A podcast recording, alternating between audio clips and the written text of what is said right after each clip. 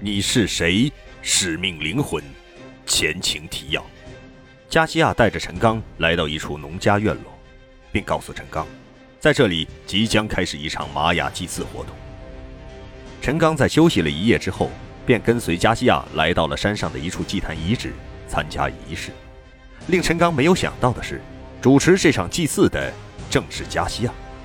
在一场令陈刚大为震惊的仪式结束之后，加西亚又恢复了以往的样子，拉着陈刚向来时的方向走去。第三章十传承。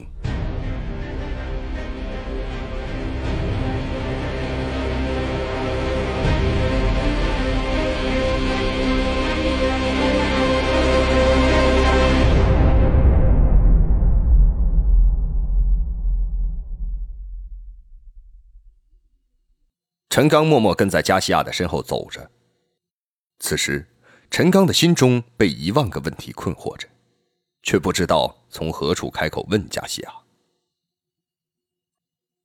走累了吧？我们在这块石头上坐下休息一会儿吧。”加西亚对跟在身后的陈刚说道：“你一定对刚才的事情感到惊讶吧？”二人坐下后。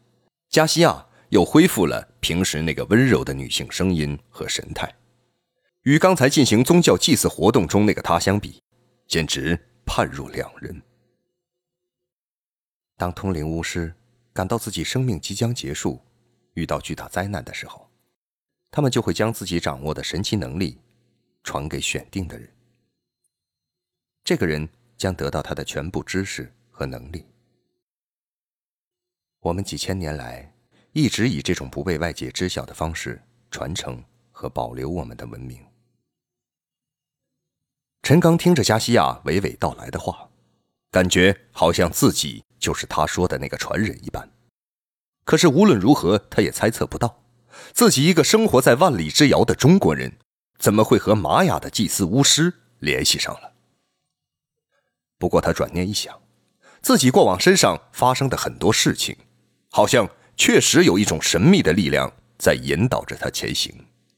那个神秘的灵狐，就是一个令陈刚一直寻找而始终没有结果的人。这个传承人，必须是玛雅的后裔吗？陈刚想探听一下，自己是否真的就是加西亚说的要找的那个继承人。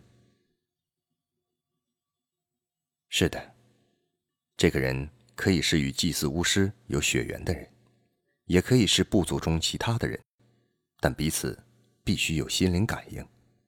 传承人和接受者，即使不用语言沟通，甚至也不需要见面，彼此之间心照不宣，都会有强烈的心灵感应。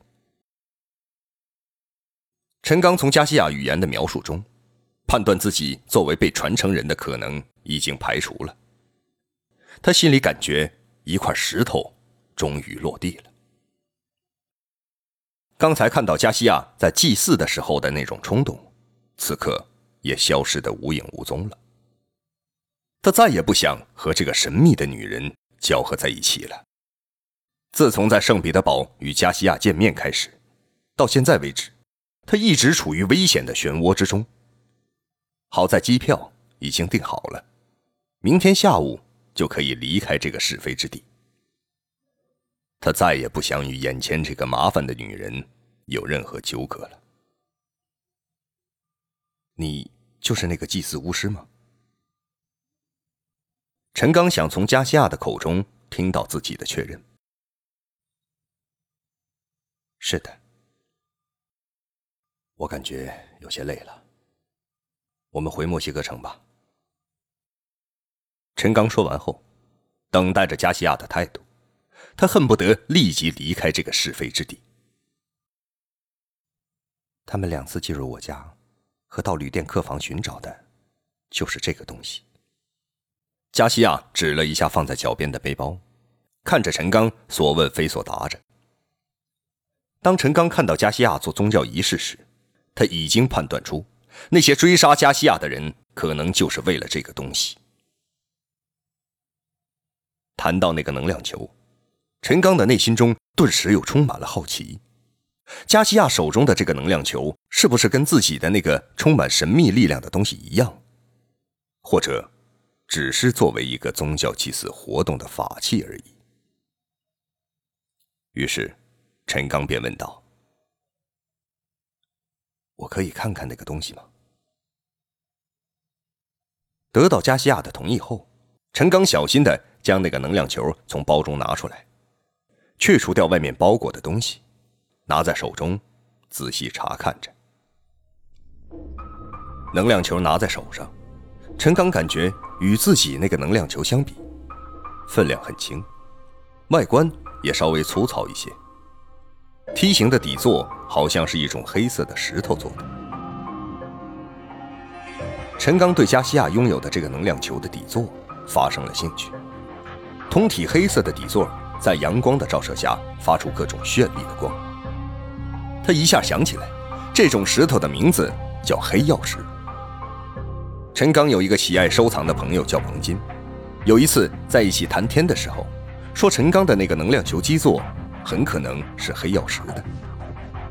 当时这个叫王金的朋友给陈刚说了很多关于黑曜石的知识，同时还送了陈刚几件黑曜石做的小物件，其中有一座佛像。不过。后来，陈刚委托其他的朋友对那个能量球的基座做物理鉴定之后，得出的结论是一种合成金属，有导电性，硬度极其坚硬，甚至可比钻石。这个是什么做的？陈刚用手指着能量球的基座，问加西亚：“美洲人最早发现这种宝石的时候。”感觉它特别硬，就用这种石头制造了很多工具，比如斧子、凿子等，然后用这些工具在其他石头上刻字或者雕刻。陈刚想起了王金送他的那个黑曜石做的小佛像，就问道：“这种石头有什么寓意吗？”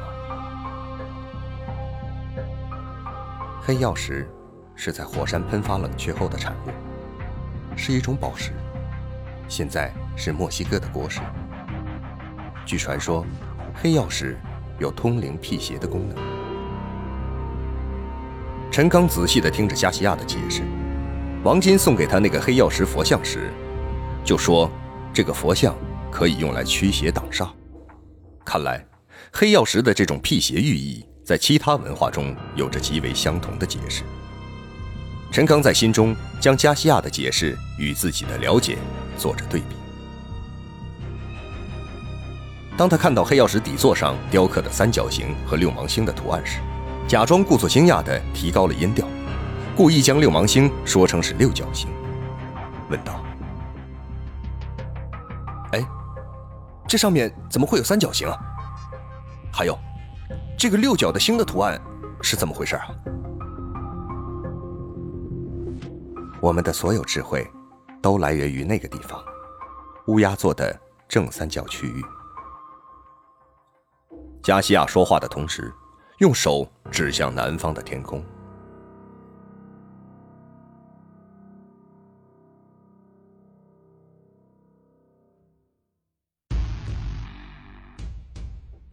加西亚，你到底对我隐藏了什么秘密？如果我说……你就是那个命中注定会拯救我的人，你会怎么想？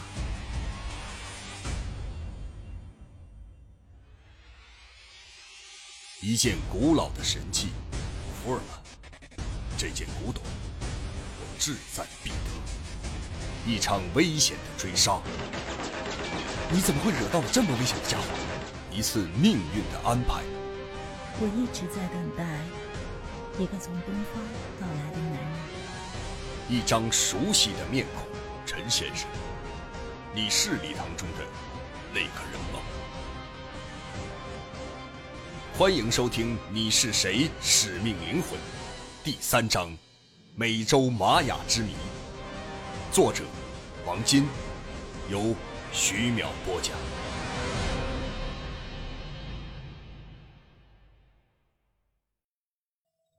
陈刚顺着加西亚手指的方向看去，乌鸦座不是一个不规则的四边形吗？怎么会看得到是等边三角形啊？等边三角形隐藏在乌鸦座之中，只有那些得到过来自那里的人传授知识的人才能理解。美洲的奥尔梅克文明和世界上的所有文明都不同。其他的文明，比如中国文明，最早诞生在黄河流域，然后向长江流域发展；印度的文明诞生在恒河流域，阿拉伯文明诞生在两河流域，唯独美洲的文明诞生在丛林之中。还有一点奇怪的是，其他文明都有一个渐进的过程，而奥尔梅克文明。好像是突然间冒出来一样。你说，没有其他更高等的文明启发原始的印第安人，他们是如何缔造这样一个文明的呢？陈刚感到加西亚的回答莫名其妙，好像并没有回答自己的问题。于是他启发性的问道：“这个标志好像是犹太人特有的标识啊？”说完，陈刚就直视着加西亚。他们来的时候，首先教会了我们这个图形——等边三角形。这个图形也是人类最早认识和了解的几何图形。他们告诉我们，我们的祖先来自这个等边三角形的星座。他们乘坐一只巨大的鸟来到地球，两个叠加的等边三角形组成的图形，寓意着万物之母。代表着生殖的力量。犹太人将它称作所罗门的封印，寓意他们才是上帝的真正子民。印度的一支神秘宗教并没有真正理解这个图形的意思，单纯的理解为阴阳结合可以获得神秘力量。实际上，这个图形还深藏很多数学和几何学的秘密。这个东西。有奇异的魔力。陈刚指着正在观察的能量球问加西亚：“是的，谁拥有它，就代表是乌鸦座三角区智慧的传人，会拥有巨大的法力。”陈刚看着加西亚越说越离谱，便用质疑的眼神看着他。加西亚笑了起来，说。它只是一个宗教承载物而已，相传具有法力，不过我还没有体验过呢。你是玛雅宗教祭祀的传人，拥有这个法器代表你的合法身份，对吗？是的。我很小的时候，父母就去世了。后来，在我十二岁左右的时候。有一天，爷爷和几个玛雅后裔将这个代表身份和法力的天象仪交给了我。从那一刻起，我正式成为玛雅祭祀的传承人。每年的春秋两次祭祀是最为重要的宗教活动。玛雅时期，最为享有地位的不是那些身披豹皮、手拿长矛的武士，而是负责与天联络的巫师。他们有通灵的能力。能事先感知未来的变化。春天祭祀主要是祈求雨水充裕，今年有个好收成。秋季的祭祀是要感谢上苍的恩惠。那他们是怎么知道你拥有这个天象仪的？陈刚判断，那些追踪加西亚的人，一定是为了得到这个他口中所说的天象仪。我在一篇讨论玛雅文明与祭祀物的论文中，说到过那个天象仪的话题。我家里那个丢失的相框中的照片，就是那个天象仪的照片。在我去俄罗斯参加学术会的前夕，我把这个天象仪交给了一家博物馆做展出。他们到底是谁呀？想得到他的人。不过，他们不是普通的贼。在我家，他们打开过我的电脑，都是查找相关那个天象仪的资料。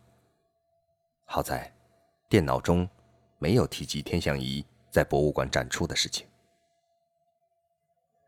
陈刚边与加西亚聊天，边观察底座上那个类似大理石材质的圆球。